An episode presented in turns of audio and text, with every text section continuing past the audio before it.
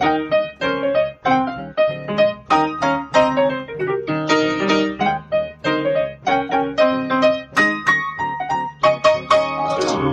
herzlich willkommen zu Was denkst du denn? Mein Name ist Nora Hespers. Und meiner Rita Molzberger. Wir haben uns überlegt, wir könnten ja mal darüber reden, wie das denn ist so mit der Moral. Ne? Hast du dir überlegt? Hab ich mir überlegt, ja. Weil auf der einen Seite können wir uns moralisch verpflichten, aber sind wir ja nicht. Ja? Und auf der anderen Seite setzen uns Gesetze Grenzen. Mhm. So, und ich finde, das macht sich ja gerade ganz schön deutlich äh, am Umweltaktivismus, wenn wir das so sehen. Ne? Ähm, und an dem, was wir selber so für die Umwelt tun könnten oder eben auch nicht. Also wenn wir uns moralisch selbst verpflichten würden, könnten wir sehr viel tun. Aber es gibt kein Gesetz, das uns zwingt, irgendwie zum Schutz der Umwelt zum Beispiel keine Sachen mehr in Plastikverpackung zu kaufen. Es gibt auch kein Gesetz, das Hersteller zwingt, keine Plastikverpackung mehr zu benutzen. So, ähm, das wäre eine moralische Selbstverpflichtung. Und dann habe ich gedacht, naja, es ist ja spannend, ne? Also wann verpflichten wir uns moralisch und wann nutzen wir das aus? Also es gibt ja Leute, die sagen, solange es nicht verboten ist, mir doch egal, kann ich halt machen, was ich will. Ähm, und dann war ich so mit so hehren Zielen, dachte ich, komme ich hier hin. Und das Erste, was ich heute Morgen gemacht habe, ist, ich bin mit dem Auto zu Rita gefahren. Ja. Es gäbe auch öffentliche Verkehrsmittel. Das Ding ist, es regnet. Ich habe sehr viel Technik dabei. Ja. Und die ist nicht in Plastik verpackt. Die ist nicht in Plastik verpasst, packt, die ist relativ schwer. Ich mache das häufig mit dem Fahrrad, aber Regen und, und Technik verträgt sich nicht so gut. Deswegen habe ich heute Morgen entschieden, das Auto zu nehmen, weil der öffentliche Nahverkehr, die Rita weiß davon zu berichten, nicht sehr zuverlässig ist in Köln. Und dann kann das schon mal sein, dass ich so eine Stunde brauche. Ja, man hat da halt eine Universalausrede in Köln. Man kann immer kommentarlos sagen, KVB, wenn man viel zu spät kommt. ist jetzt gemein den Verkehrsbetrieben gegenüber, aber es funktioniert grundsätzlich, ja. Ja, aber es ist wirklich häufig, dass du auf der Verbindung, also wir müssen, ne, wenn ihr euch lokalisieren wollt, ich fahre von ganz vom Norden in den Südwesten von Köln. Das ist nicht so richtig geil angebunden, ehrlich Nee. gesagt. Ja, ähm, lange Rede. Auto genommen, schlechtes Gewissen gehabt oder wie? Ja, doch schon. Ja, ja aber du hattest ja gute Gründe. Genau, aber gute Gründe findet man ja immer Mhm. so, aber es gibt ja jetzt auch da nichts, was mich irgendwie gesetzlich verpflichtet, äh, mich der Umwelt gegenüber moralisch äh, besser zu verhalten, als ich das nun mal tue. Und dann kann ich das mit mir aushandeln. So. Mhm. Ja. Was ja auch eine Form von Freiheit ist, muss man sagen. Ja. Ne? Das ist ja die Freiheit, die ich habe. Ja, genau. Genau. Ja, ja, das ist genau das Spannungsfeld, in das äh, wir reinstoßen müssen, glaube ich, wenn wir über Moral und Gesetz und den Zusammenhang beziehungsweise die Widersprüche sprechen. Denn es gibt da unterschiedliche mh, Unterscheidungen zum einen, aber auch Zusammenhänge zum anderen. Denn wie du schon sagst, im Moment gibt es vielleicht nur die moralischen Verpflichtungen, an unserer Umweltthematik ein bisschen was zu drehen. Aber es ist ja gut möglich, dass sehr bald Verbote kommen in Gesetzesform, weil das Gesetz eben auch nicht in Stein gemeißelt ist, sondern stets und ständig ähm, der Korrektur bedarf und in einem Rechtsstaat ja auch äh, so ausgelegt ist, dass es eben nicht despot despotisch irgendwie von oben herab diskutiert. Ähm, dekretiert wird, sondern äh, dass das diskutabel bleibt. So, das heißt, unser moralisches Empfinden, so es das denn gibt, und unsere moralischen Diskussionen werden in Gesetzesvorlagen gegossen, wenn es soweit ist, dass es da große Zustimmung erfährt. Und spannend ist an dem ganzen Jahr, dass wir einerseits individuell moralisch handeln, so wie du heute Morgen und das mit dir selbst ausgemacht hast und wir uns andererseits, wenn wir Gesetze einräumen, sozusagen selbst beschneiden, weil wir räumen uns möglicherweise Freiheiten ein, aber auch Unfreiheiten, die gegen uns verwendet werden im Ernstfall. Haben dazu aber zugestimmt. Ne? Wenn wir sagen, ja, das soll so sein und rechtsverbindlich ähm, hieße das, wenn ich mich fehlverhalte, werde ich verurteilt, ist das was, was erstmal kontraintuitiv ist. Warum sollen wir uns was einräumen, was uns am Ende schadet? Aber es geht dann eben um ein höheres Gut. Und äh, dafür bemühen wir uns darum, allgemeinverbindliche Normen zu formulieren. Das ist ja auch gerade, finde ich, eine super ähm, spannende und auch absurde Diskussion in Bezug auf diese Schule, Schuleschwänzer, ja, in Anführungsstrichen. Ich habe hier die Tüdelchen in der Luft. Ähm, jetzt rufen alle nach Sanktionen gegen die SchülerInnen, die auf der Straße protestieren, weil die ja, die dürfen ja gar nicht die Schule schwänzen. Ah, ja. ja, jetzt werden Eltern zum Beispiel mit Bußgeldern belegt von Schulen, weil sie sozusagen ihrer Aufsichtspflicht nicht nachkommen, die Kinder nicht in die Schule schicken, statt auf die Straße zu protestieren. Das ist ja einigermaßen absurd, weil wenn man überlegt, wer mit Strafen belegt werden sollte, dann doch vielleicht die, die zum Beispiel naja, so Abgaswerte fälschen und so. Ja, ja. Also. ja gut, das gegeneinander aufzuwägen, äh, aufzuwiegen ist einerseits schwierig, ne? andererseits ist das auch sowas, was man intuitiv sofort machen möchte.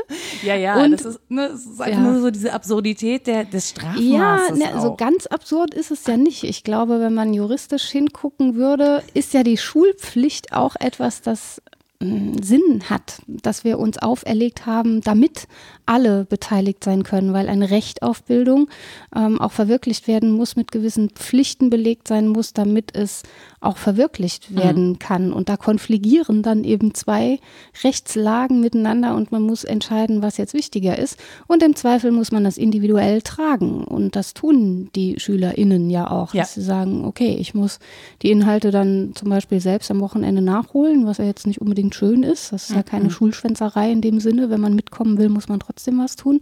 Und die Eltern, die es unterstützen, tragen auch die Konsequenzen mit. Insofern ist das ein klassischer Fall von individueller moralischer Entscheidung und allgemeiner Gesetzeslage, die hier konfligiert.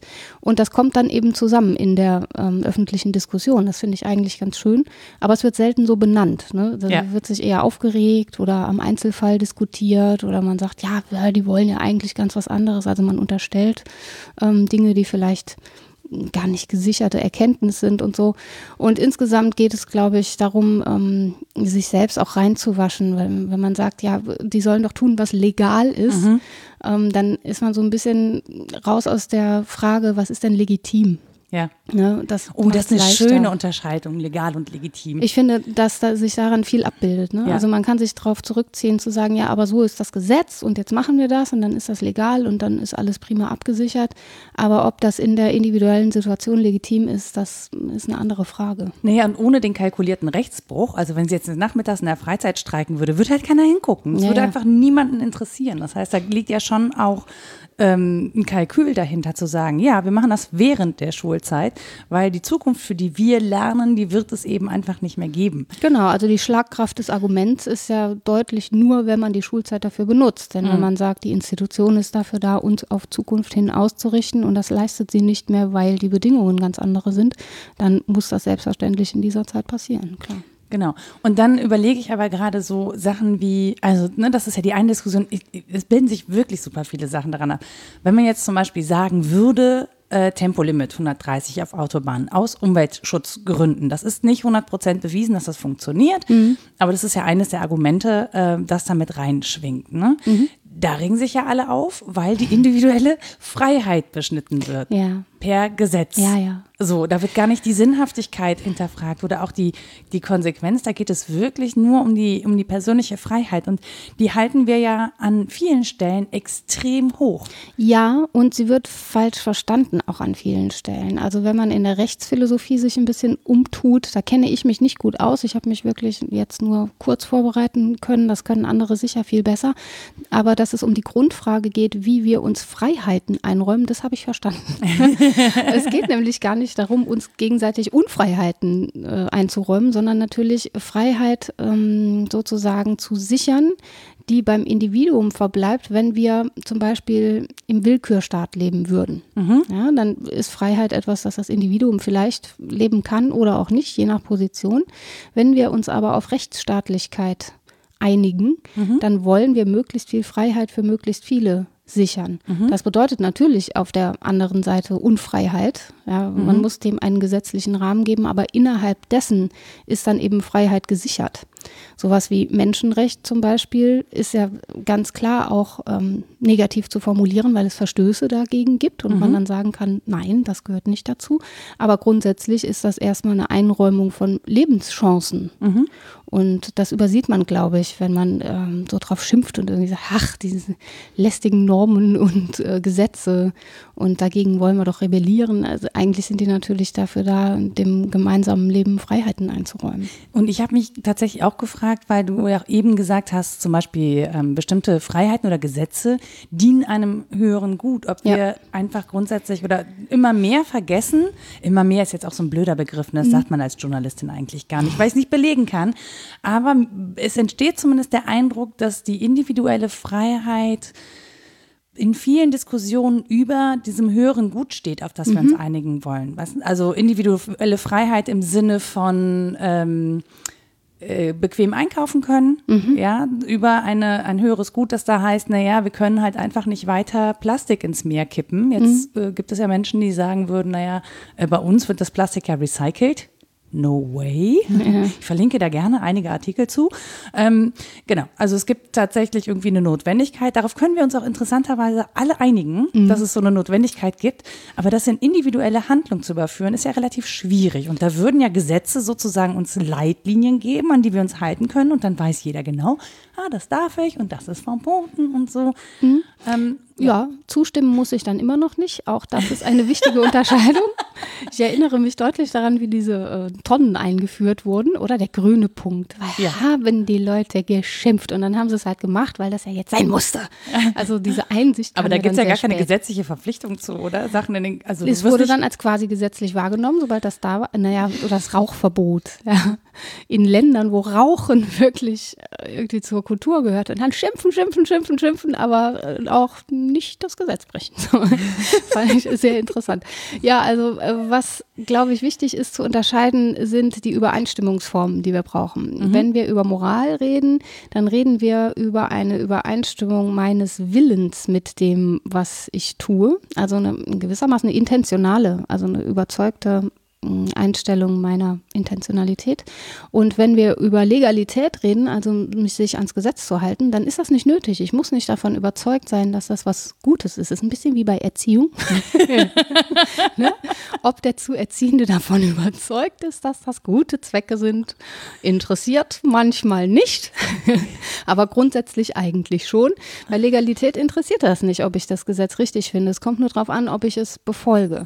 Und was du monierst, ist, glaube ich, genau diese Lücke, dass es zu wenig ähm, Nachdenken darüber gibt, ob ich mit der Vorgabe, die ich erfülle, tatsächlich übereinstimme oder nicht, oder? Ist das das, was dich stört? Ah, ja, beziehungsweise mich stört, dass ich überhaupt erst diese Grenzen, also dass ich überhaupt erst auf so ein Gesetz stoßen muss, um damit konfrontiert zu werden, dass es einsichtige Gründe gibt, um eine bestimmte Handlung zu vollführen. Ja, du bist halt Humanistin und im Neuhumanismus und im Idealismus, glaube ich, da gab es noch die Rede von so einem inneren Gesetz, das es gibt, also von einem moralischen Sinn zum Beispiel, der uns leiten würde und der uns sagt, was richtig und was falsch ist. Und es gab sehr, sehr, sehr lange die Verbindung zwischen ähm, Naturrecht und äh, Rechtsphilosophie. Also Naturordnung und Rechtsordnung waren eigentlich zusammengedacht. Man ging davon aus, dass Menschen qua Natur oder die äußere Einrichtung der Natur uns Vorgaben macht,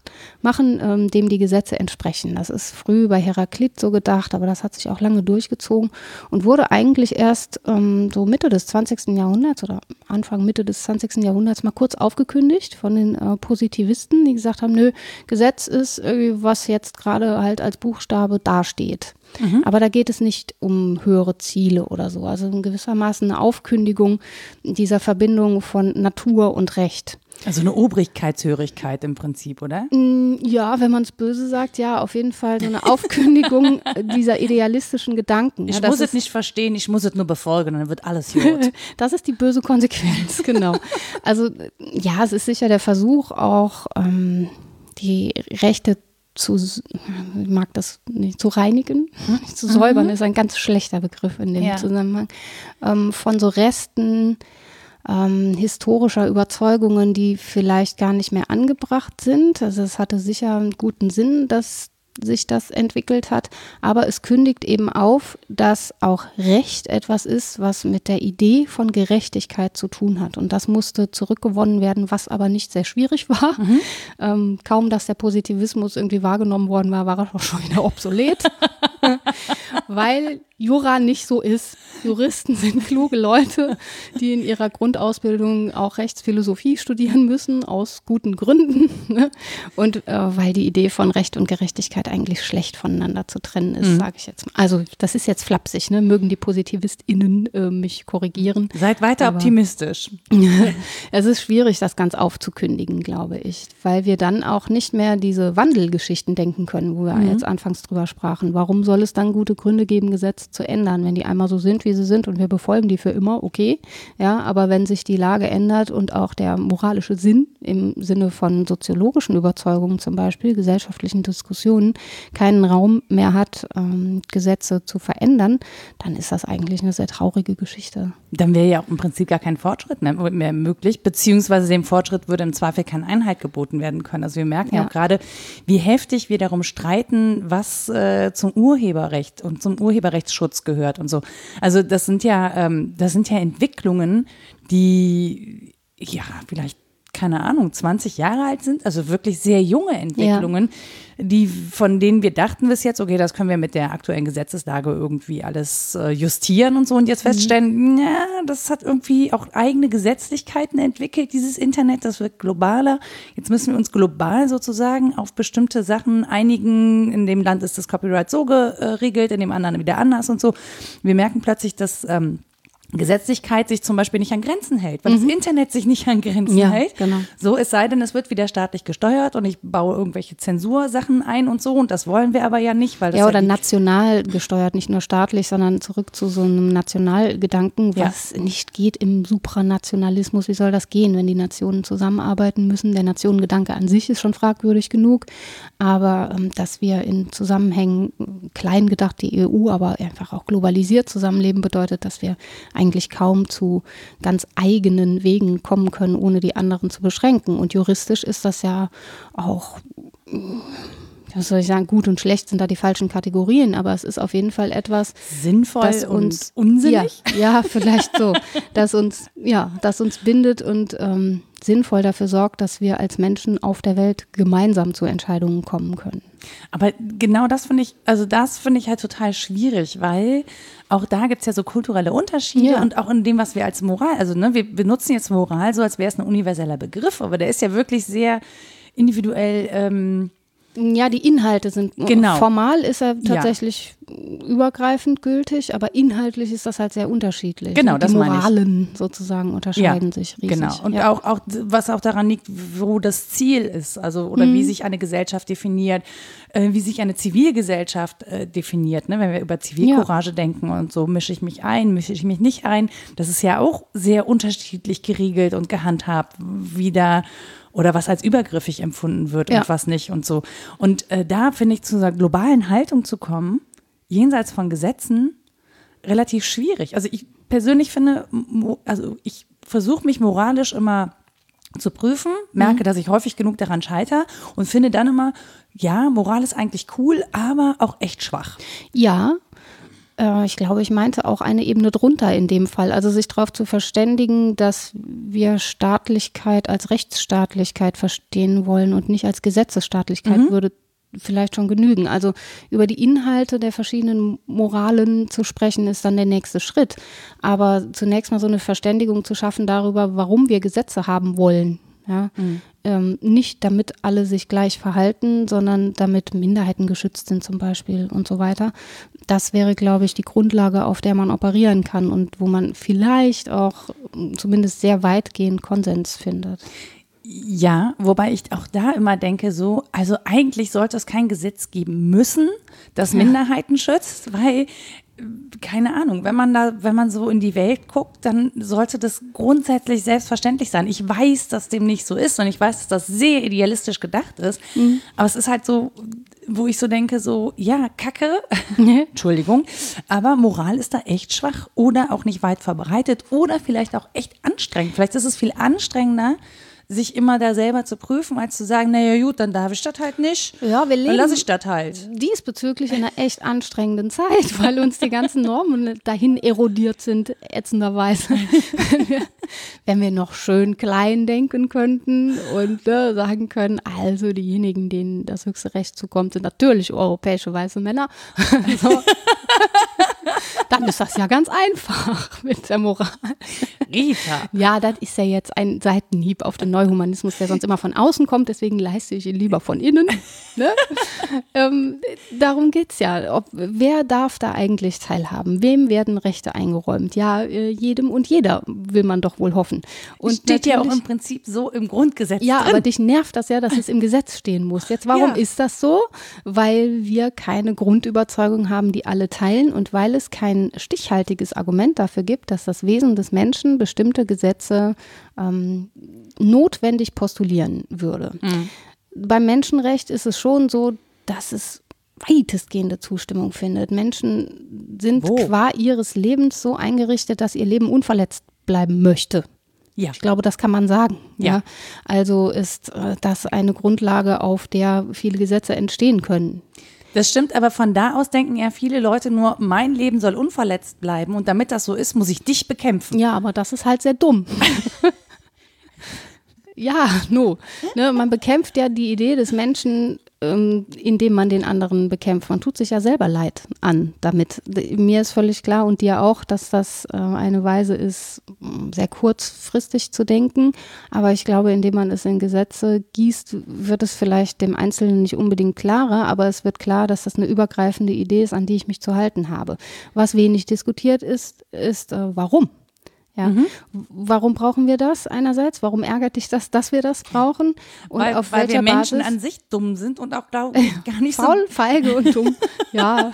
Nein, aber also tatsächlich ähm, sind wir schon auch so ausgerichtet, glaube ich, dass wir uns natürlich selbst am nächsten sind. Ne? Wir haben ja auch dieses äh, Überlebensprinzip verinnerlicht. Ne? So, und, und was überleben will, ist natürlich auch so gepolt, dass es äh, den Überlebenskampf nicht scheut, ja, dass es sich an erste Stelle setzt.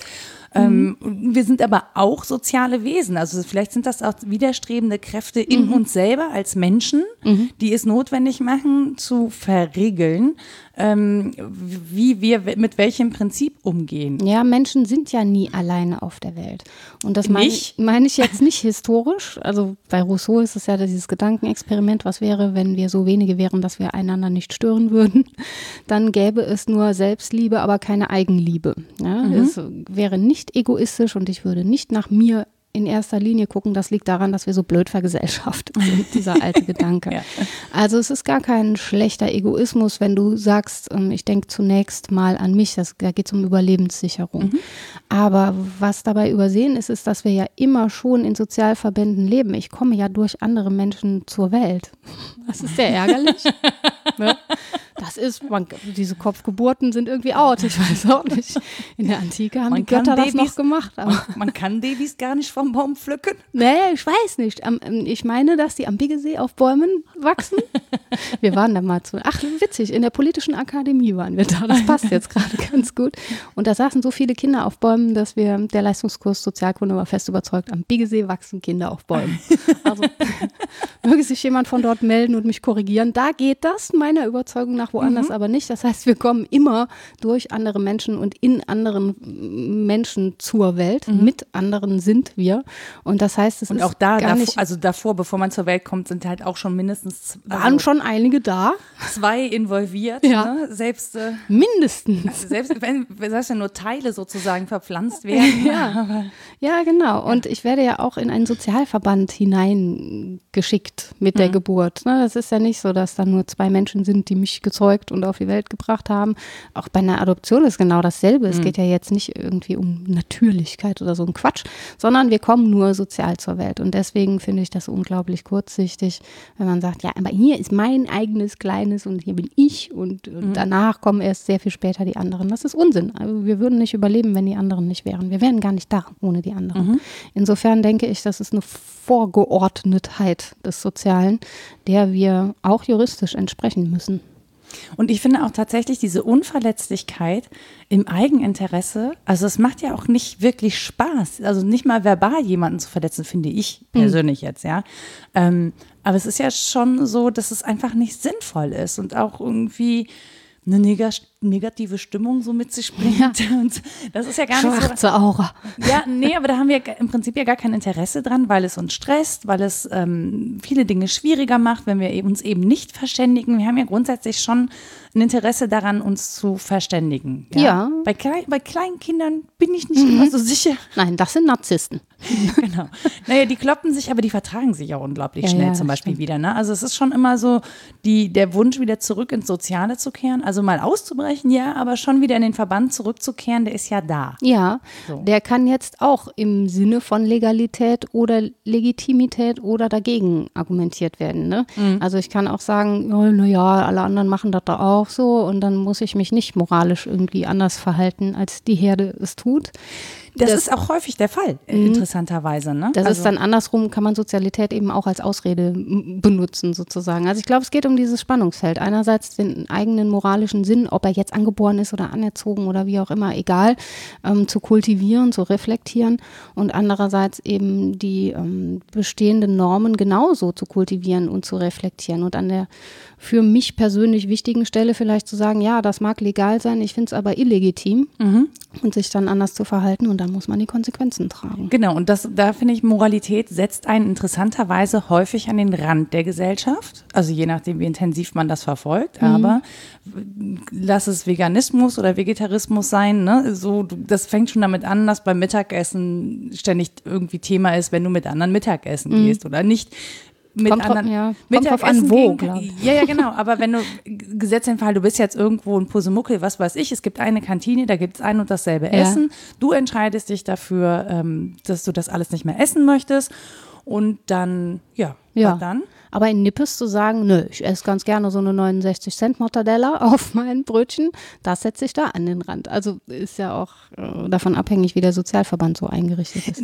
Genau, das meine ich. Aber du müsstest dir sozusagen einen neuen Moralverband suchen, hm. ja, wenn du äh, plötzlich einen Mindshift hast. Ähm, also wenn Überzeugungswechsel. Du, genau, wenn du mhm. plötzlich deine Überzeugungen wechselst oder zu einer moralischen Einsicht kommst, die mhm. liegen ja nicht einfach so auf der Straße rum, ja. ja.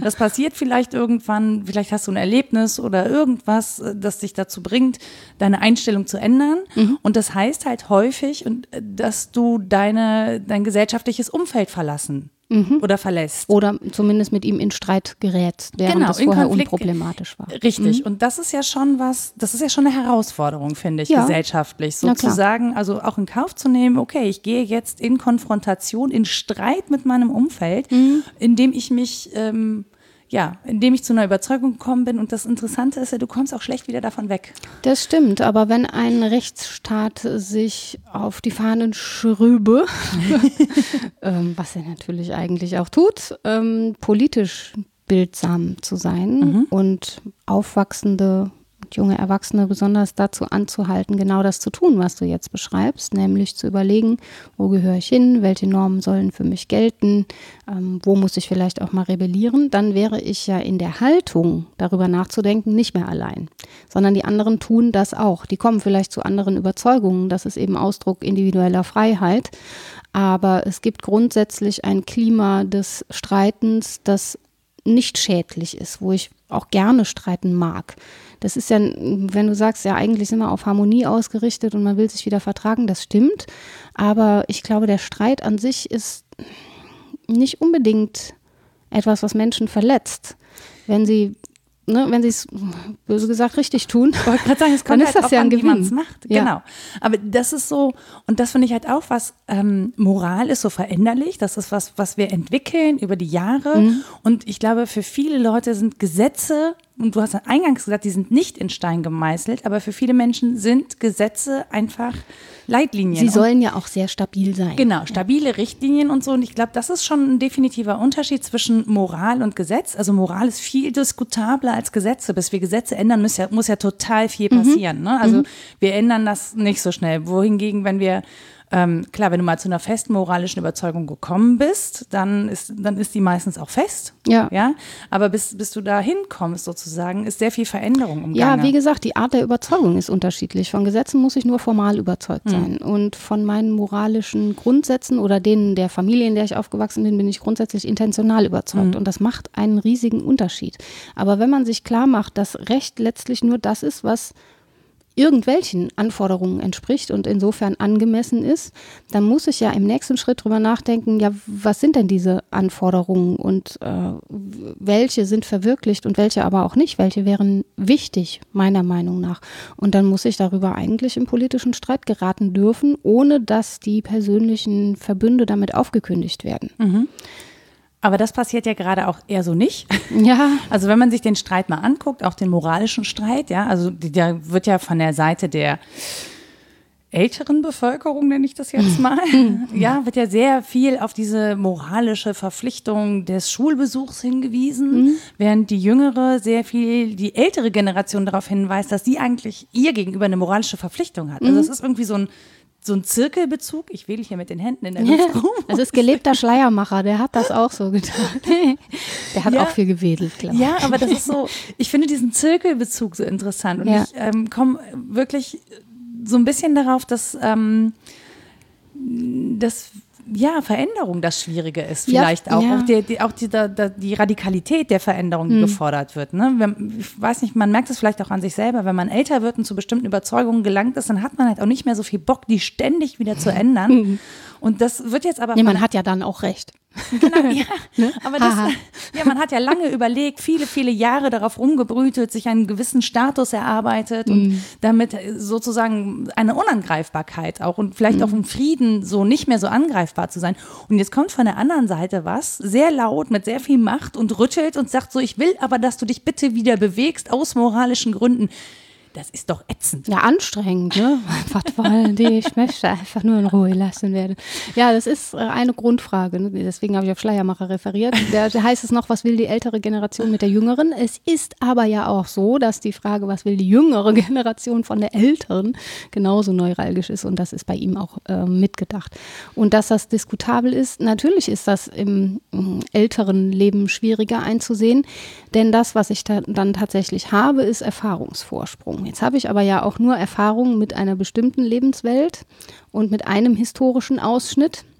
Und die Jugend hat andere Lebenserfahrungen mit anderen Ausschnitten von Gesellschaft. Also auch hier äh, da, ich muss mich dann bewegen. Man kann ja da auf seinen Meinungen hocken und sie hart vertreten und man kann vielleicht auch sehr viel besser Grüß argumentieren. Voss. Bitte gerne machen, ja.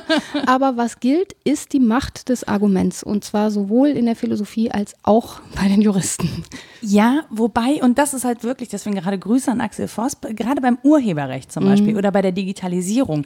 Und das finde ich, das sagst du eigentlich ganz gut. Ähm, dieser, dieser Shift in den Welten, der ist halt immens. Ja, ja von dieser ja. Generation, die schon ein bisschen älter ist, ähm, glaube ich, haben so viele diesen, also klar sind die auch bei Twitter und Facebook und so, aber das gehört nicht so zu deren Lebenswelt, wie das zu der Generation ja. gehört, die da mit YouTube und Facebook und hast du nicht gesehen aufgewachsen ja, klar. ist. Die haben andere Anforderungen und manchmal denke ich so, meine Güte, es ist total schwierig. Also die Gesetze, die wir jetzt schaffen, die betreffen die junge Generation, aber den den, die Ältere, die zum Beispiel keinen eigenen YouTube-Channel hat und da auch mhm. nicht rumbastelt, ja, ist einfach sehr selten, die betrifft das gar nicht so ja. sehr. Und natürlich sehen die wenig Notwendigkeit. Und ich, ich glaube, ich, also man, manchmal fragt man sich, ob die Welten mittlerweile so verschoben sind mhm. durch diese Digitalisierung, also auch diese, durch diese Metaebene, die da drauf kommt, dass es ähm, ich weiß nicht, ob, äh, ob man sowas wie ein junges Parlament braucht, das sich hm. genau über hm. solche Sachen Gedanken macht oder dass man sagen muss, okay, an der Stelle, hey, wir sind zwar dafür zuständig, aber wir haben keine Ahnung. Wir haben einfach keine Ahnung. Genau, ich glaube, dass das wirklich hilft. Wir hatten es ja schon mal von Tabubrüchen.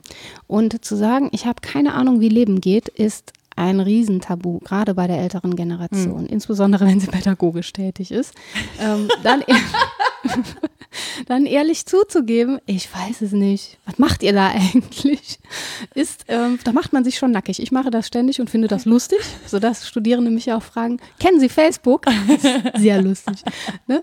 Aber äh, wirklich mal ernsthaft zu sagen, wir als ältere Generation, es gibt ja auch ganz viele Zwischengenerationen davon mal abgesehen, wissen nicht, wie Leben geht. Wir verstehen das Junge, das Digitalisierte vielleicht nicht, das ist das eine, aber wir haben auch die Weisheit nicht mit Löffeln gefressen, was die Umweltproblematik angeht mhm. und so weiter, äh, was die großen Lebensfragen angeht. Und da wissen wir tatsächlich genauso wenig Bescheid wie die junge Generation. Mhm. So. Und sich dann darauf zu einigen, es gibt große Fragen, in denen wir alle nicht Bescheid wissen. Klafki hat daraus eine ganze Bildungstheorie gebastelt aus diesen großen Existenzfragen. Das hieße, wir brauchen nicht zwei Parlamente, sondern einen großen Diskurs, in dem alle Stimmen ähm, sich auf Grundprobleme erstmal einigen. Weil ich habe das Gefühl, es vereinzelt sich in so Fragen, die sicher für sich genommen auch moralisch und juristisch interessant sind, aber äh, sinnvoll wäre eigentlich die über ja, die übergreifenden Fragen zu diskutieren. Wie soll das gehen mit der Welt und dem Leben? Das interessiert die Älteren genauso wie die Jüngeren. Genau, und ich finde, es gibt da auch Fragen, die kann man ja gemeinsam lösen. Zum ja. Beispiel, wenn wir über Sachen wie Pflege nachdenken. Ja. Ne? Das betrifft die Älteren, aber genauso die Jüngeren. Die Jüngeren müssen, weil es, anders wird es nicht möglich sein, irgendwann die Älteren pflegen. Ja, so, genau. jetzt haben wir ja so ein Generationen.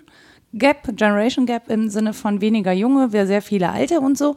Aber dem müssen wir irgendwie Rechnung tragen. Mhm mir persönlich, also vielleicht kriege ich es auch einfach nicht mit, weil es nicht meine Lebenswelt betrifft, aber diese Diskussionen kommen ja sehr selten irgendwie so richtig ans Tageslicht. Gut, dann hatten wir beim BDR diesen jungen Pfleger, der äh, dann ne, mal gesagt hat, Leute, so und so läuft das gerade in der Pflege, der wurde dann durch die Medien gereicht, aber das ist ja keine Diskussion. Ja. Das ist ja, erstmal ein Nadelstich, aber das ist ja noch keine breite Diskussion. Und ich frage mich, ob man nicht auch in der Demokratie was installieren müsste, wo das genau für solche Fragen und solche Diskussionen grundsätzlich mehr Platz ist. Mhm. Und wo es auch weniger darum geht, wer jetzt welche Wählerstimmen äh, für ja. sich gewinnen kann, sondern mehr darum geht, wie wir solchen Debatten einen gesellschaftlichen Platz einräumen. Ja, ich glaube, da hast du einen ganz wichtigen Punkt angesprochen, denn noch vor wenigen Jahrzehnten wäre klassisch gewesen, dann eine Partei zu gründen ne? und zu sagen, okay, und wie die Grünen sich gegründet haben, weil die Umweltproblematik eben ähm, drängend war und in den anderen Parteien nicht besprochen war. Wenn der, die Parteiendemokratie funktioniert, dann ergibt das Sinn, zu sagen, diese Frage ist uns jetzt wahnsinnig wichtig, wir gründen eine Partei und wir bringen das ein und diskutieren das. Wenn die Parteiendemokratie in der Weise in der Krise ist, wie sie es jetzt vielleicht ist, dann ergäbe es Sinn, solche großen Grundfragen von anderer Seite einzubringen. Da muss man nicht erst eine Partei gründen und dann irgendwie in der Zersplitterung enden, wie es das Ende der Weimarer Republik ausmacht. Und mhm. dann kommt irgendwann wieder jemand und sagt, ich weiß, wo es lang geht. Da habe ich ja ständig so eine latente Angst vor, dass das Definitiv, passiert. genau. Ne? Diese Zerschlagung finde ich ganz schwierig. Also sich einerseits auf die großen Fragen zu einigen und zu sagen, wir wissen das alle nicht. Ja, wir wissen das nicht und können es nicht mit YouTube lösen und wir wissen es nicht und können es nicht mit Büchern lösen, ganz egal. Das wäre ein wichtiger Punkt.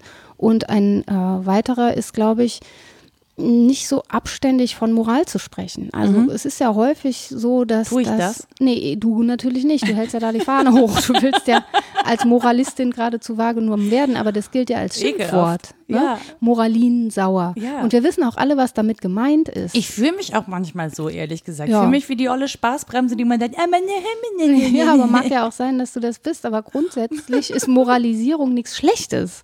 Ne? Also gerade gesellschaftlich daran zu arbeiten, dass wir, äh, wie bei Kant gedacht, so jenseits von Zivilisierung und Bürgerrechten dann auch mal drüber reden, wie denn unsere eigene Überzeugung in allgemeine Gesetze gegossen werden soll.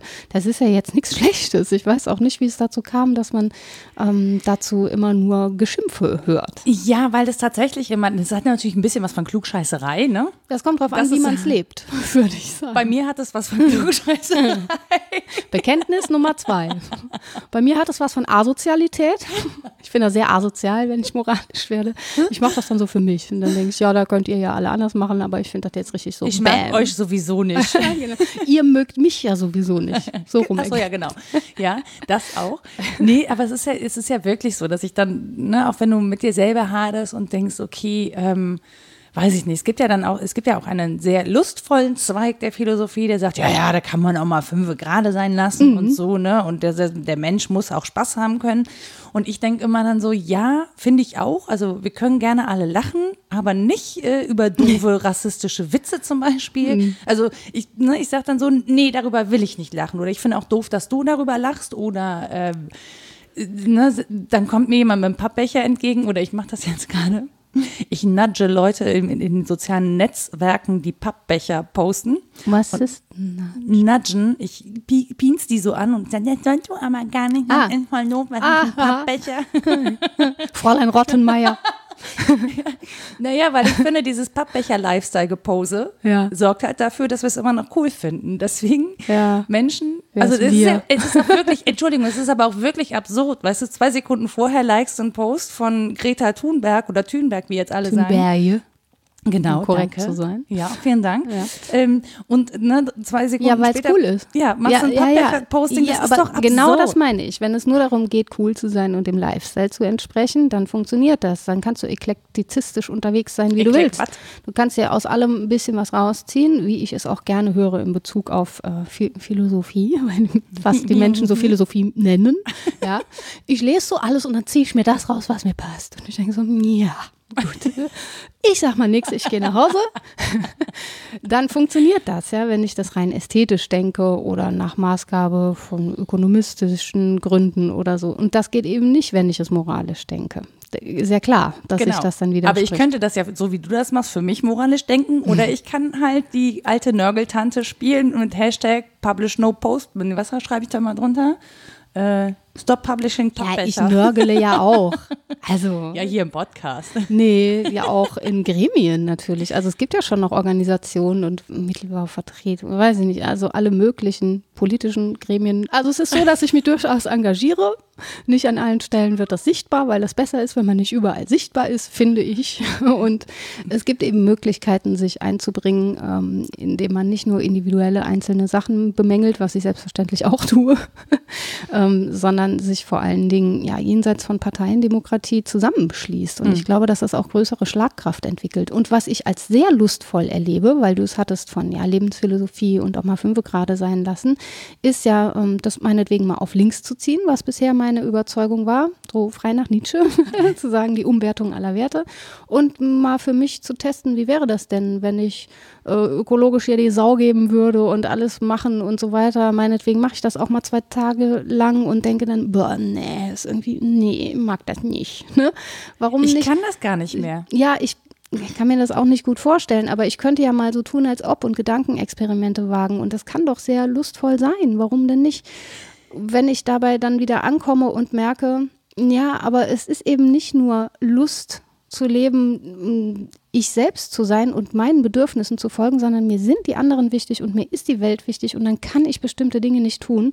Für Dann mich ist es so leicht, sich dran zu halten, finde ich. Ich weiß ja, für mich wäre das ja totaler Selbstbeschiss, weil ich ja schon mit meiner inzwischen gewonnenen Überzeugung über die, auf dieses Gedankenexperiment Ja, drauf gucke. klar. Also ich kann natürlich meine, meine inzwischen gewonnene Überzeugung nicht mehr loslassen und so Ja. tun, als wäre das noch vor äh, ein paar Jahren. Und ich auch Nein, aber es ist ja möglich, gedanklich ist es dir ja möglich, Moral als was Schlechtes anzusehen. Mal zu Das versuchen du- zu sagen, ja. Moral ist totaler Bullshit, brauche ich nicht, äh, mir geht's nur um ein Fortkommen und das mal so durchzudenken. Und dann spürst du deine inneren Widerstände und gewinnst aber auch Argumente, warum diese inneren Widerstände sich regen. Ich finde, dass man dann ganz gut streiten kann mit denjenigen, die ernsthaft diese Überzeugung haben. Das stimmt, aber ich, meistens spüre ich diese inneren Widerstände, ohne sie erstmal genau benennen zu können. Ich merke nur, das, äh, kann, da kann ich nicht hin. Das Das- Genau, so ist das ja, aber halt. dem auf die Schliche zu kommen und zu fragen, warum finde ich das bäh?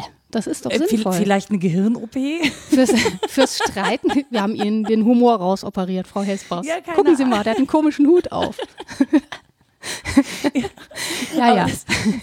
Naja, es ist so, aber das ist ja, also das Interessante ist ja, dass das ja nicht, nicht in jedem Menschen in gleicher Form irgendwie vorhanden ist. Ja, ja, so, das ist das ne? Und Problem. Dann, genau. Mit Da- dem moralischen Sinn. Richtig. Mhm. Und deswegen kann ich ja nicht sagen, das ist total toll und total super und das sollen bitte alle so machen. Und, und, und, und trotzdem haben wir ja irgendwie. Die Frage ist halt, wer einigt sich eigentlich auf diese Gesetze und sind das dann die, die diese moralische Instanz für sich meinen, gepachtet zu haben? Hm. Und so, ich erinnere nur tatsächlich, ähm, wir hatten ja jetzt diesen äh, Rücktritt von DFB-Präsident Grindel. Ja. So wie er sagt, wegen einer Uhr von 6000 Euro. Das War mir nicht bewusst, dass das doof ist. Und das glaube ich sogar. Ist, sein. ja, aber es ist äh, Was Menschen Dinge nicht bewusst ist, sind, glaube ich, immer.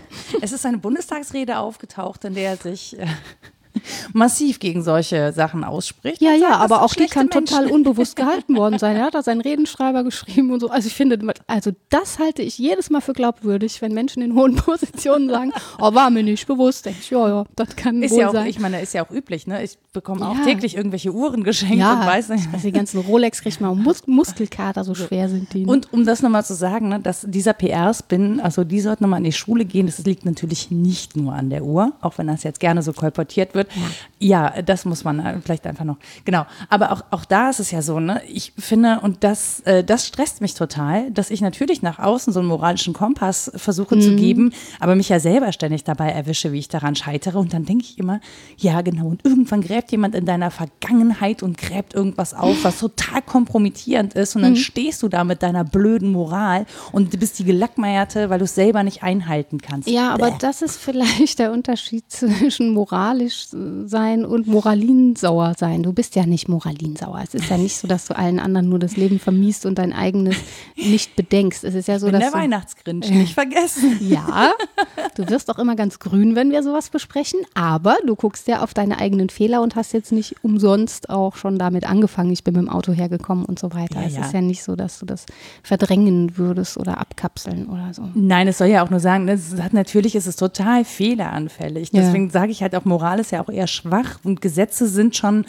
finde ich, striktere Leitlinien. Ne? Das ist schon was. Wobei auch die ja immer der Auslegung bedürfen. Ne, Deswegen braucht es ja JuristInnen. Definitiv. Also und, und das ist ja auch schon wieder schräg. Ne? Das ist ja der Grund, warum ich zum Beispiel ähm, in meiner kaufmännischen Ausbildung genau da gescheitert bin und zwar gnadenlos an diesem Gesetz, also Wirtschaftsrecht äh, Recht war das so, Mietrecht und den ganzen Quatsch. Ne? Diese Gesetzestexte, ich lese die und denke mir so, ja gut. Was heißt das jetzt? Ja, genau. Erstens, was heißt das jetzt? Und zweitens, naja, wenn ich einen guten Anwalt habe, kann das so oder so laufen. Ne? Also Ja. ist für mich jetzt immer noch keine verbindliche Richtlinie. Also Ja, ja, das finde ich aber auch ganz beruhigend, dass darüber zu diskutieren ist. Ne? Das bedeutet, dass eben ja, der Einzelfall zählt. Wenn das so allgemein gehalten ist, dass der Einzelfall sich in das Gesetz einordnet und äh, zu 100 Prozent klar ist, dann sind wir im Despotismus, finde ich schwierig. Also ich habe im Vorfeld mit einer Richterin äh, gesprochen und habe gefragt, kennst du das, dass das so konfligiert, das Moral und Gesetz? Sie so, nö, kenn ich gar nicht. Was? Ja, natürlich. Ne? Und sie sagte, es gehe maßgeblich eigentlich im Strafrecht ihr häufig so, dass dieser Konflikt sehr offen zutage tritt.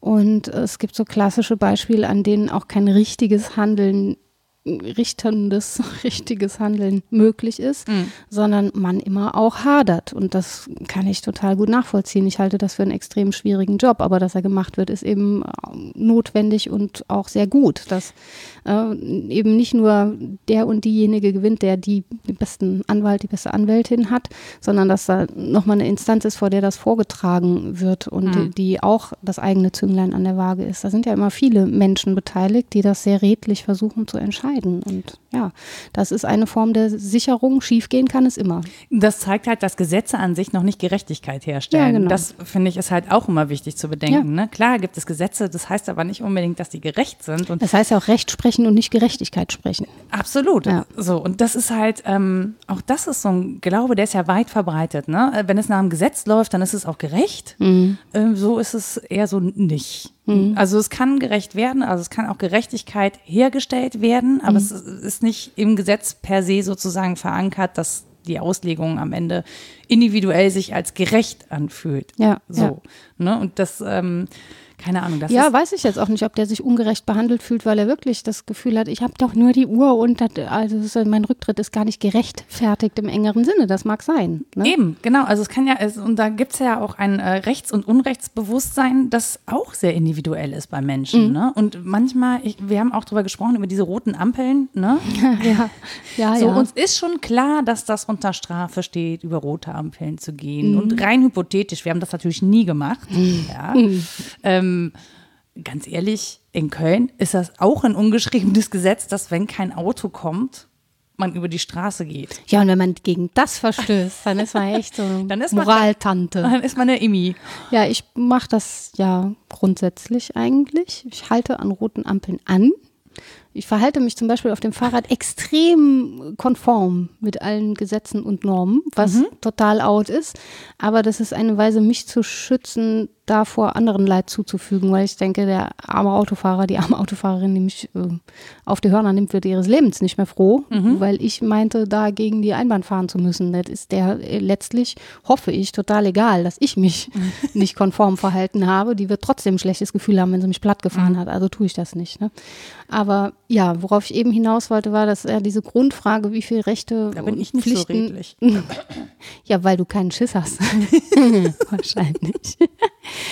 Ähm, dass diese Rechte und Pflichten, die wir uns gegenseitig einräumen, natürlich was sind, was immer moralischen Gehalt hat, mehr oder minder. Und man übersieht das gerne. Ja, man will so tun, als sei das rein und äh, nur Gesetz oder so. Aber das ist natürlich Unsinn und daher kommt ja auch, dass es diskutabel ist. Definitiv. Und das ist halt, ähm, ja, ich finde Moral insofern ein guten Kompass, zum Beispiel, wenn es um, um Gesetze geht, die ähm, ungerecht sind. Das äh, betrifft uns hier nicht so ganz krass, ne? aber zum Beispiel, es kann ja sein, dass du in einem Land lebst oder zufällig sich so die Gesetze dahingehend ändern, mhm. ähm, dass der moralische Kompass das einzig Verlässliche ist, auch mhm. wenn es dich mit den Gesetzen in Konflikt ja. bringt. Ja. Und das ist ja auch der Grund für viele AktivistInnen, ähm, überhaupt in Aktion zu treten, ja, ne? in bestimmten Ländern, wo eben, keine Ahnung, Diskriminierung gegenüber äh, Homosexuellen zum Beispiel herrscht. Mhm. Das ist, ich nehme das deswegen als Beispiel, ich weiß, dass viele andere Menschen. Den Paragraph gab es bei uns auch noch sehr lange. Ne? Genau, viele andere Menschen auch diskriminiert werden, aber es ist ja jetzt gerade, wenn wir in die Brunei gucken, wo das wieder unter äh, Todesstrafe steht, ja. das ist einfach, ähm, betrifft weltweit auch sehr, sehr viele Menschen. Ja. So, ähm, und man merkt schon daran, ähm, dass das per Gesetz irgendwie nicht zu regeln ist, mhm. weil das eine menschliche Neigung ist. Wie soll ich die unterstreichen? Das ist natürlich schwachsinnig oder eine, eine menschliche Variante. Ja, ja ich will es noch nicht mal als Neigung, weil es ist halt einfach eine Variante von Menschsein. Ja. Und die unter Strafe zu stellen, ist mir sehr uneinsichtig. So, und da kann ich ja nur meinem moralischen Kompass folgen, wenn die Gesetze etwas anderes ausgeben. Genau, also da sind wir zurück bei diesem Gedanken vom Zusammenhang von Recht und Natur. Mhm. Ne? Und wenn ich den eliminiere, bin ich bei einem gesetzestreuen Staat, ja, wo es nur darauf ankommt, dass man die Gesetze befolgt, aber da geht es nicht mehr um Recht. Und diese Zusammenbindung von Natur des Menschen, so diskutabel sie sein mag, und Rechtsfragen, die halte ich für immens wichtig, mhm. um auch zu legitimieren, dass Menschen sich ja, gegen das Gesetz verhalten. Mhm. Das tun sie ja letztlich nicht nur, weil sie persönlich rebellieren oder weil ihre Überzeugung mal so zufällig gewachsene andere ist, sondern sie tun das meistens auch für andere. Das ist ja gar nicht so ein individuelles äh, Widersprechen, sondern häufig auch eine Überzeugung davon, dass das Gesetz anders sein sollte, weil es viele Menschen betrifft, mhm. nicht nur weil es mich betrifft. Das heißt, es ist eine soziale Frage auch hier. Und sich naja, selbst wenn es wenige Menschen betreffe, ja. sollen die natürlich auch in Freiheit und Frieden ja. leben können. Ja, und ja, es betrifft dann immer, das wäre mein letzter Punkt, das betrifft das Menschsein selbst. Ne? Also mich als Individuum einerseits, als soziales Wesen andererseits betreffen die Gesetze, betrifft aber auch die moralische Reflexion. Und das heißt, nur das eine oder nur das andere zu bedienen, auch nur moralisch reflektiert unterwegs zu sein und sich um die Gesetze nicht zu kümmern, halte ich auch für schwierig in einem, in einem Staat. Ja. Kommt auf die Moral an, die du vertrittst. Ja, also wenn die zufällig Inhalt. konform geht, dann funktioniert das, sonst halt nicht. Also wenn du das Känguru bist, hättest du große. ja, aber man muss sie kennen, um sie ordentlich zu brechen, die Gesetze. Das ist ja meine Überzeugung. Wobei das ja witzig ist, also tatsächlich gerade beim Känguru, ja, wer es nicht kennt, Känguru-Chroniken, Apokryphen und Manifeste hm. bitte alle hören. lesen ähm, auch. Ja. ja. oder lesen, wie ihr das gerne möchtet. Ähm, das ist ja schon so, das konfligiert ja sehr häufig mit dem Gesetz und folgt aber auch sehr häufig dem Lustprinzip, interessanterweise. Hm. Ne? Also es ist auch ein bisschen unsozial, ja. das Känguru. Ja, ja. Was genau. ja den Reiz an der Geschichte aus. Will aber ja daraus immer allgemeine Gesetze ja. machen. Ne? Die ihm selber möglichst in Vorteile Kenntnis, verschaffen. Ich unterstelle mal in Kenntnis der philosophischen Hintergründe. Und, und da hat jemand Hegel gelesen, auf jeden jeden Fall, ich bin mir sicher. Da ist viel objektiver Geist in den Känguru. Chroniken. doch, doch. Schon, aber es ist sehr, sehr gut umgesetzt. Und dann kann man ja auch wieder drüber lachen. Das ist dann halt auch Ja. nicht so moralinsauer. Aber man, man merkt schon, wo es piekst. Ja, genau. Also das aufzukündigen, die Frage, was macht mir denn Freude? Wie bin ich als Mensch Andere eingerichtet? Zum Beispiel an der, ne, der, mit den Posts und so. Ähm, ist das legitim? Ist es legal? Die muss ich mir stellen, weil es auch historisch sonst nicht vorangeht. Ne? Das ist jetzt natürlich sehr groß gedacht. Wenn du aufhörst zu pieksen, dann geht die Welt trotzdem weiter, das ist mir schon klar. Aber zum Beispiel die Eine bittere Erkenntnis. ja. Aber wenn du jetzt sehr viele AnhängerInnen fändest, dann kann das eine Schlagkraft entwickeln, weil zum Beispiel der Aufklärungsgedanke schon auch in juristische Form gegossen wurde und dafür gesorgt hat, dass dann die Hexenprozesse aufhörten, mal groß gedacht. Ne? Weil dann klar wurde, ja, Humanisierung ist etwas, was wir für grundständig wichtig halten und die Frage, was Menschen sind und dass es da allgemein verbindliche Antworten gibt, heißt auch, dass wir nicht einfach so äh, Menschen so behandeln können, wie die Kirche das getan hat. Und dass sie sich jetzt gerade wieder bewegt. Und Kirchenrecht ist auch so eine Sache. Uiuiui. Uiuiui, Ja, das machen wir mal wann anders. Mm, Ja, Äh, und dann reden wir über Homosexualität und Frauen. Genau. Da reden auch einige innerhalb dessen sehr, sehr laut drüber. Mal gucken, was mit denen passiert. Ne? Aber das ist ja ein historisches Beispiel dafür, dass sich sehr schnell auch Schlagkraft entwickeln kann, die in juristische Formen gegossen wird und dass es eben nicht zwei verschiedene Welten sind, was wir einerseits moralisch diskutieren und was andererseits äh, juristisch passiert, sondern das gehört zusammen. Ist- Aber ich frage mich die ganze Zeit, ist diese moralische Diskurs oder ist Moral immer auch so eine kleine Anleitung, zumindest zur vorübergehenden Anarchie? Das, was die SchülerInnen da machen, ist ja so eine Form von, erstmal so eine kleine Form der Anarchie, würde ich jetzt sagen. Ja, es macht die Brüche auf, ne? Ja. Also es bewegt sich an den Rändern dann häufig oder auch im aktiven Bruch mit der bestehenden Ordnung, weil es als notwendig erkannt wird. So. Das muss nicht zwingend so sein. Es kann ja auch sein, dass ich meine eigenen intentionalen Überzeugungen für mich habe und die nie nach außen trage, was ich für sehr unwahrscheinlich halte, weil man sofort den Drang entwickelt, andere davon zu überzeugen. Aber grundsätzlich ist das auch denkbar. Also es muss ja nicht nach außen drängen und andere überzeugen. Wobei ich glaube, ich glaube, bei Anarchie ist vielleicht doch ein bisschen großes Wort, oder? Für, das ist dann mehr so Rebellion. Ja, sowas oder ja, so ein Stein rausbrechen aus der bestehenden Ordnung und mal fragen, was sehen wir denn, wenn wir durchs Loch gucken. Das halte ich schon für die richtige Metapher. Ja. Und Anarchie, ja, ja, das ist vielleicht ein bisschen viel, also, aber Unordnung auf jeden Fall. Ja, das würde ich auch sagen. Also für Unordnung sorgt es definitiv. Ja, und genau. Äh, genau. Ich bin ja immer noch großer, großer Fan dieser ganzen Bewegung oder dessen. Ich bin grundsätzlich, Ja. glaube ich, großer Fan von Bewegung an und für sich. Ja, und ich glaube, was dir gefällt, das gefällt mir grundsätzlich auch, ist diese Revitalisierung des moralischen Gedankengutes. Also zu sagen, es hat Sinn, moralisch zu denken und ich muss dafür nicht krank sein. ja, man kann mir was diagnostizieren, das nehme ich dann vielleicht zum Anlass, um zu sagen, ah, hier stehe ich und kann nicht anders, Edgy Poletti, ich habe eine Krankheit. Aber grundsätzlich. Was ja auch Quatsch ist, ehrlich gesagt, Asperger als Krankheit zu ja. qualifizieren. Ja, auch ich finde, ja, naja. er ist natürlich Käse, so.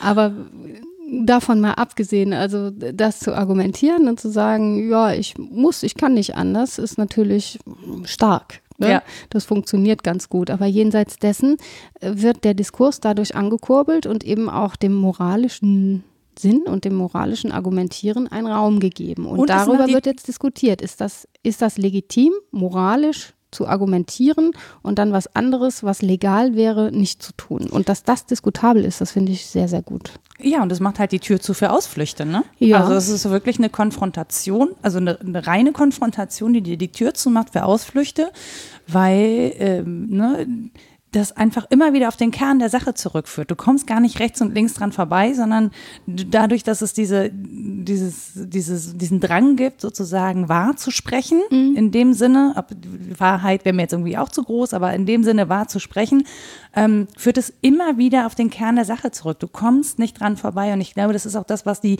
Diskussion am Gang hält. Also es gibt keinen faulen Kompromiss gerade, weil es ist nicht möglich, wenn du mit so jemandem diskutierst. Ja, genau. Mit dir könnte ich auch keine faulen Kompromisse schließen. Ich hätte kein Interesse daran, aber Hm, Weiß ich nicht, kann man bestimmt in Bereichen, die mir nicht wichtig sind, aber wenn so. ist mir egal, ob wir Nudeln essen oder Couscous, ist beides Hartweizengrieß. ja, ist, ne, aber da, Ja. wo es einem wichtig ist, da äh, gibt es dann eben tatsächlich Streit. Und zwar im guten Sinne. Mhm.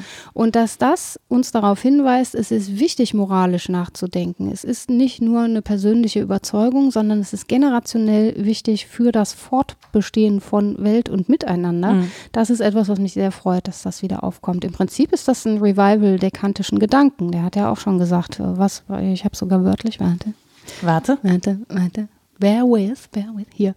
Wir sind in hohem Grade durch Kunst und Wissenschaft kultiviert. Wir sind zivilisiert bis zum Überlästigen, zu allerlei gesellschaftlicher Artigkeit und Anständigkeit. Aber uns für schon moralisiert zu halten, daran fehlt uns noch sehr viel. Und da ist völlig klar, wir sollten uns moralisieren. Das ist was Gutes. Ja? Aber dann sind wir unartig. Ja, ja, genau. Und unan unanständig. Finde ich schön. Unanständig und unartig. Ähm, dann ist es auch nicht mehr so lästig. und macht das mehr Spaß. ja, letztlich kann natürlich sich auf moralische ähm, Gesetze zu verpflichten auch Spaß machen. Das ist etwas, was häufig übersehen wird, wenn man da so sagt, oh, nee, oh, jetzt kommt die wieder mit der Moral. Das kann auch sehr hübsch sein. Ich finde es tatsächlich finde ich es hübsch, wenn es gelingt. Wenn es ja. nicht gelingt, finde ich es halt nervig. Also mich ja. selber immer beim moralischen Widerspruch zu ertappen, das nervt mich, das frustriert mhm. mich auch. Das ja. ist so. Scheitern ist nicht so dein Ding, ne? Nee, ich scheitere ja lustvoll. Dann kann man wieder von vorne anfangen. Ja, yeah. weil es nervt, es ist doch voll Zeit, auch wenn ich immer von vorne anfange. Ja, sicher. Man hat ja auch nur dieses eine Leben. Aber ich finde, ein Leben zu denken ohne mögliches Scheitern, finde ich faschistoid. Ja. Das würde ich nicht wollen. Ja, ja. Doch, doch. Ja, ja, du hast ja recht. Das ist es ja. Das ist ja das Schlimme. Also ich versuche ja auch wirklich ähm, diesen Perfektionismus so ein bisschen abzulegen, mhm. ne? Frei nach Namjoon Pike. Ja. When to perfect, lieber ja. Gott böse. Ja, genau. So. Ähm, aber es ist halt, es hat auch was Lästiges. Also Scheitern ja, hat schon klar. auch, es ist schon auch so ein bisschen Pain in the ass. Ja, aber es ist nicht überlästig. Bei, bei, anderen kann ich das, kann ich viel generöser damit umgehen. Ja, du bist so streng mit dir. Ja, aber das, äh, äh, irgendwer muss ja streng mit mir sein. Ach so, soll ich mal? Dann kannst du dich total ich gehen lassen. Ja, Vielleicht brauchst du nur so einen Widerpart, der dich die ganze Zeit an der Stelle Kandare hält. An der Stelle, bitte. Ja. An der Stelle möchte ich jegliche Fantasien unterbrechen. Mach mal lieber Literaturliste. Ja, ja, ist gut, alles klar. Ach, boah. Und schon wieder habe ich über die wichtigen Dinge nicht gesprochen, weil es mich woanders hingetragen hat. Sorry. Nein, das stimmt, aber über die antiken Ursprünge haben wir gesprochen. Ich habe jetzt nicht Heraklit auf der Liste, sondern Platon. Zwei der Hauptwerke heißen Politeia, also der Staat, und Nomoi, die Gesetze. Mhm. Das sollte man beides mal lesen, den Staat und die Gesetze. Ähm, bei Hegel habe ich referiert auf die Grundlinien der Philosophie des Rechts. Wen das sehr quält, es reicht, die Vorrede zu lesen. Ähm, bei Kant ist die Grundlagen zur Metaphysik der Sitten einerseits zu nennen und die Idee zu einer allgemeinen Geschichte in weltbürgerlicher Absicht. Weltbürgerliche Absicht, ja, ja. Ähm, und im Zusammenhang mit Kant dann auch Wilhelm von Humboldt Ideen zu einem Versuch, die Grenzen der Wirksamkeit des Staats zu bestimmen. Da geht es um den Bildungsgedanken und warum wir alle teilhaben müssen, damit Staatlichkeit gelingt. Und dann noch zwei äh, modernere Dinge, nämlich Alexander Somek, Rechtsphilosophie zur Einführung der hat formuliert, die Grundfrage der Rechtsphilosophie lautet, darf das, was wir oder andere für unmoralisch halten, dennoch für uns oder andere verbindlich sein? Uh. Ich finde, da kann man lange drüber nachdenken. Mhm. Und von Michael Köhler, großartig finde ich und als PDF sogar verfügbar, habe ich jetzt rausgefunden, Recht und Gerechtigkeit, Grundzüge einer Rechtsphilosophie der verwirklichten Freiheit. Der war in Köln nur ein Jahr lang Professor, dann ist er nach Hamburg. Man darf sich fragen, warum? Nein. ähm, ja, da finden sich die zwei sehr schönen Grundsätze auch nochmal bedacht. Äh, Grundsatz A, sei eine Person und mhm. Grundsatz B, respektiere die anderen als Person. Auch das etwas, worüber man länger nachdenken kann, finde ich. Klingt ein bisschen äh, äh, äh buddhistisch auch. Ja, aber der Personengedanke ist auf jeden Fall moralisch aufgewertet. ja. ja. Sehr schön. Also, wenn ihr das alles gelesen habt, dann dürft ihr euch bei, bei uns melden. Nein, das ist natürlich nicht so. Ihr dürft euch jederzeit bei uns melden. Ihr erreicht uns bei Twitter unter wddd-podcast. Wir haben eine Pfui-Facebook-Seite. ähm, ihr erreicht uns aber auch in diesem Internet unter wasdenkstudenn.de und könnt da kommentieren oder ihr schreibt uns eine Mail an rita.wasdenkstudenn.de oder nora.wasdenkstudenn.de und äh, wenn ihr Bock habt und euch diese Folgen gefallen, dann dürft ihr euch uns auch gerne eine kleine Spende dalassen für unser Podcast zu Hause bei Steady. Das ist alles auf der Website verlinkt, wenn ihr das nachschauen möchtet. Und ansonsten lassen wir euch jetzt mit euren moralischen Gedanken alleine und kontemplieren noch ein bisschen über unsere. Also bis zum nächsten Mal. Tschüss. Tschüss.